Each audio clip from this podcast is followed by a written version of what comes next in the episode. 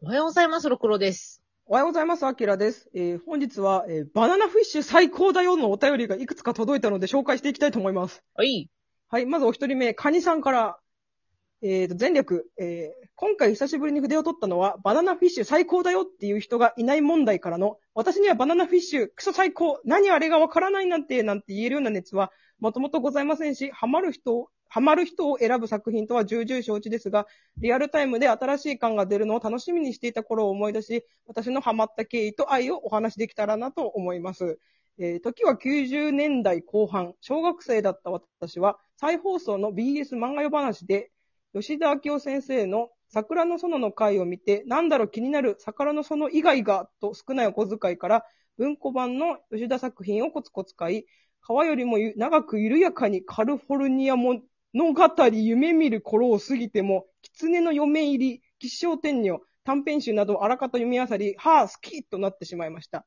しかし、バナナフィッシュは関数多すぎ問題と、導入のハードボイルドすぎる序盤の男ばっかりで、古い骨太映画館、本作の淡々と流れる話と、難しい世界情勢社会問題、当時の空気には少し古く、冷戦が終わったのが物語的にシャレにならなかったみたいなことを作者さんが書いていた。うんそれはハマれない人にはハマれない、ハマれませんわ。私も最初断念してしまいました。ピカピカでもない小学生の私は何回も読み返すうちに、あれ？面白いかもとなり、続きをちょこちょこと書い、少年ギャング、ドラッグの隠語、少年、えっ、と、えっ、と、あの、あっちの、談、そう、談笑とかの少年。うん少年、凡庸で邪気のないのが最強日本人、怪しいエキゾチック中国人、バカで愛すべきハゲ、グロハゲ、ハハゲばっかりだな。スパダリ家庭教師、天才天才、はい天才な人たち。ヘミングウェイの引用。ヘミングウェイを知ったのもこの漫画か、漫画だったな。アメリカ映画のような軽妙なセリフ。この世界のどこかであったかもしれない現実感、かっこあるわけがない。12秒独特のあれに見事に引っかかり、残った感をお年玉で買い、新しい感が出るたびにワクワクして読んでいました。今考えると BL の BL なシチュエーション。でも当時わからなかったんですよね。ドラゴンボールを今初めて読んで面白いのか問題と同じものを感じつつ、ああ、それあるかもしれない。平和ボケの日本人の無邪気さ。アッシュの子供の頃から綺麗すぎてマジ人柱。アシュラ、アシュラ感。チャイニーズボーイたちのしたいことと家やコミュニティの葛藤がリアルで、権力持ったハゲじじ、またハゲだ。アッシュに続行。グロ歪みラブなのも見どころ。当時あまり幸せとは言えない家庭環境で読んでおり、ランク王国だ、ランク王国懐かしい発売日を聞いて、発売日に最終巻を買って、アッシュが死んだ時は、ああ、生きたいと思えたのかよかった。希望を持って死ねたのか、明日を楽しみにできたのかと本当に救われたのを覚えています。えっ、と、アニメ化の話を聞いた時は驚きましたし、見てないし、実家に全巻置いてあるので、読み返したりもできていないので、うろ覚えの長文で失礼しました。はい、以上。あーなるほどねあれありまくったけど、待って、あの、日本人って少年だったの？少年ってその、ね、あの、な、なんていうの？談笑の少年。談笑の章。少年やった？あ、あ、あの主人公じゃないよね？主人公でか、アッシュともう一人おるやんか。黒髪。うん。あの、日本人の男の子日本人。うんうん。少年なん？へえ、知らなかった。違うかもしれないけど、もしそうだったら私はもうめちゃくちゃ燃えるけど。うんうん。あと、めちゃくちゃ天才とハゲが出てくる。天才とハゲしかこの作品にはいないのではないかというぐらい、天才とハゲが出てくる。めっちゃ興味持ち出した。どうしよう。そうそうそうそう。あと、まあ、世界情勢とかを考えるに、なんか、やっぱ教養があった方が面白いのかもしれないなと思う。そうだよね。やっぱ教養がないとね、面白みは感じられない漫画とか小説とかって結構あるからな。う。そうそうそうそう。まあでも単純にこれ読んで、なんか、めっちゃ面白そうと思ったんですちょよ。っと面白そう。あとね、ちそうょっと感動したのが一個あってね。うん。その、アッシュが死んだ時は、ああ、生きたいと思えたのか、よかった、希望を持って死ねたのか、明日を楽しみにできたのかと、本当救われたのを覚えていますって言って、うん、うん、うん。死ぬ時に生きたいと思えたのかっていうのって、私結構大事やなと思ってて、確かにね。うん。多分、これを読むにアッシュはずっと死にたがってたんだろうね、きっと。うん、うん、うん。でも、最後の最後に行きたいって思えたと思ったら死んじゃったから、まあ、うん望みではないんだけど、でもそう思えたことが良かったってこと。そう、希望を持って死ねたっていうのが一番、なんていうか、救われ、ほんと救われたって感じがしたな、私の中では。うん。この文章、その、前回最初にくれた方はさ、最後は死ぬんですかってなったっていうのもあるし、でも、その見方も多分正解だし、んでも、カニさんみたいにそう思えた、よかった救われた最終回だったっていう見方も、本当に見る人にとって全然違うんだなと思って面白かった。面白かった。う。うんん。こんなにね、あるんで。あ、やばい、時間がない。2個目いきます。はい。はい、えっ、と、マシュマロでいただきました。えっ、と、バナナフィッシュ推薦文をお送りします。えー完全ネタバレありです。えーバナナフィッシュは物語は謎はよくわからず進むので、おっしゃる通り物語でハマるのは厳しい気がします。うん。次に、アッシュの魅力ですが、容姿端麗、頭脳明晰、暗い過去、ワイルドかつ繊細、仲間思いの熱い性格なんですが、カリスマ性にはまれないともう厳しいです。やばいよ、やばい、やばい。もう無理だわ。えー私は今10代だったらアッシュ夢女だった。やばかったでしたあ、。ハマれそう、私。本当？そして最後に残るは BL 要素。うん要素。とにかくアッシュがモテます。思いを寄せられるメインキャラクターは以下の通りです。1、準主人公、日本人のエイジ。2、アッシュにやたら執着する、過去アッシュをレイプしたマフィアのボス。3、アッシュにやたら執着する中国マフィアの若き黒髪挑発美青年ボス。さあ4、アッシュの右腕、お調子者。私こう多分ここ好きだな。5、その他アッシュを助ける大人たちが主に BL 要素かと思われます。全員、全員。いや、これハーレム漫画だったのもしかして。私はアッシュの右腕と中華美青年ボスが推しです。やっぱり？わたえ特に右腕くんはお調子者キャラですが、結論から言うとアッシュに殺されます。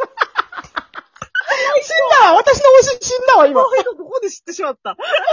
えーそこに至るまでの過程、お調子者キャラが最後に見せる教示、そしてアッシュの決断。アニメ版はマッパの演出も相まって、あ、そっか、あれマッパなんだ、ね。マッパなんだ。そうそう。だから見たっていうのもあるんだよね。美麗かつそ、それ、え、えー有名なアッシュが死ぬ最終回より好きなシーンです。違うんだ。あ、そうなんだ。違うんだ。えーちなみにこのお調子者右腕は天使のポストカードの一目惚れし、よからぬ妄想に使っていた過去があり、アッシュに出会った時、俺の理想の天使が本当にいたと思うぐらいアッシュにベタ惚れしています。うんこの人やばそうじゃない？ガチ恋やん、アッシュの。ちょっと尾崎みなみの世界観にいそうな人じゃない？BL 要素が読む後押しになるかわかりませんが、私のバナナフィッシュ推薦文として投稿させていただきました。ありがとうございます。ありがとうございます。お、めっちゃ面白いんだけど。めっちゃ気になっ1、2、3、4。どうした私多分アッシュの右腕好きだと思います。私はアッシュに執着するマフィアのボスと、うん。僕マフィアのボスがめっちゃ気になる。私、マフィアのボス二人、二やつが好きやから。人いんのよ、マフィアのボスが。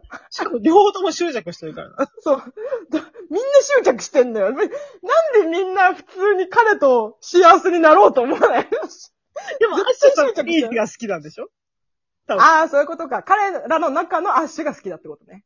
いや、アッシュ本人だエイジが好きだね。アッシュは、準主人公のエイジが好きだあ。あ、まあまあまあまあ、そうですね。まあ、あの、ハーレムルートかと思いきや、普通に主人公本用の主人公は好きになってしまう。ああ、まあまあ、それがまあ王道、その辺ちょっと少女漫画感あるね、ちょっとね。うんうん。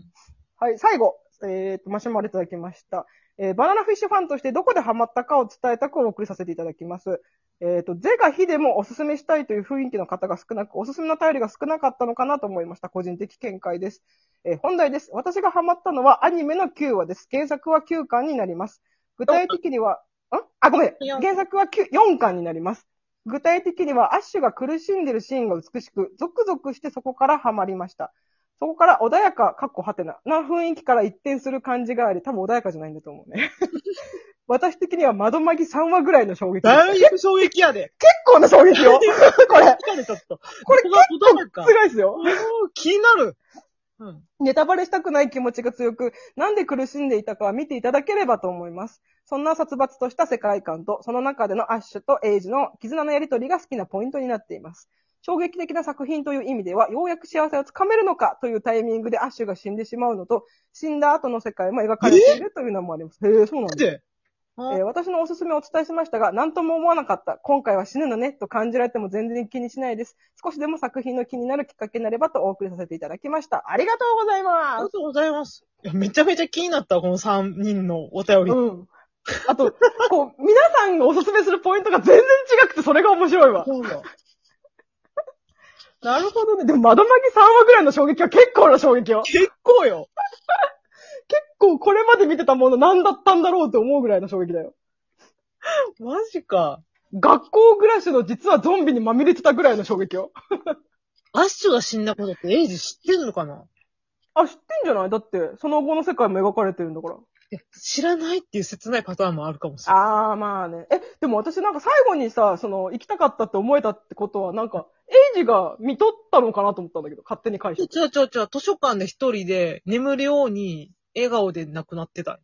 あ、そうなんだ。へー。でも知ってんじゃない？のわかんないけどなん。か私その、そのアフター、アフター的な漫画パラッと読んだ時うん。って、で、多分、エイジが日本に帰るシーンじゃなかったかな。うんまだ、まだ、アッシュは死んだこと知らないんじゃないかなと思って。ああ、じゃあ、どうだろう？わかんない。私はその、うんまあわかんないけど、もしそうだったらものすごい切ない。うん、確かにね。なんか、うんまあ、今度はいつに会えるかな、いつにって感じで終わるんでしょう、きっと。帰るんだろうなと思ったらもう亡くなってるっていう。ああ、切ない。めっちゃ切ないじゃん。悲劇 BL じゃん。ケーキビール好きだからさ。わかるわ。ええでも面白い。なんかやっぱそれぞれ違うとこが好きというか、印象に残ってるんだなと思った。うーん。でもアニメの9話か、9話、9話見たかな見たるはずなんだけど全然記憶にないな。そう、私アニメから入った方がいいかな。そうだね、マッパだから多分、うんその、結局、私マッパに対する信頼感がめっちゃあるから。なのにハマらんかったんでしょ。そうなのよ。だからもうね、ダメなの。私、なんか、美少年設定とかカリスマ設定の作品って何でもそうなんだけど、そう思えない時点でもうその世界に入れなくなっちゃう。じゃあ、お調子者をもう主人公だと思って。見てない。そうだね。だからちょっと切り替えます。あの、多分、うん。あの、メインの二人にはまろうとして見ちゃったからダメなんだ。ダメなんんだ。そうそう。そうそうそう。そうじゃなくて、世界観とか、その脇の人たちにちょっと見ます。重きを置いてみて。そうですね。あと、ハードボイルドだと思ってみます。うん。あと、終わり方が違うのかどうか気になるから、ちょっとそこは見たいです。そうですね。ネット見ますで。ありがとうございました。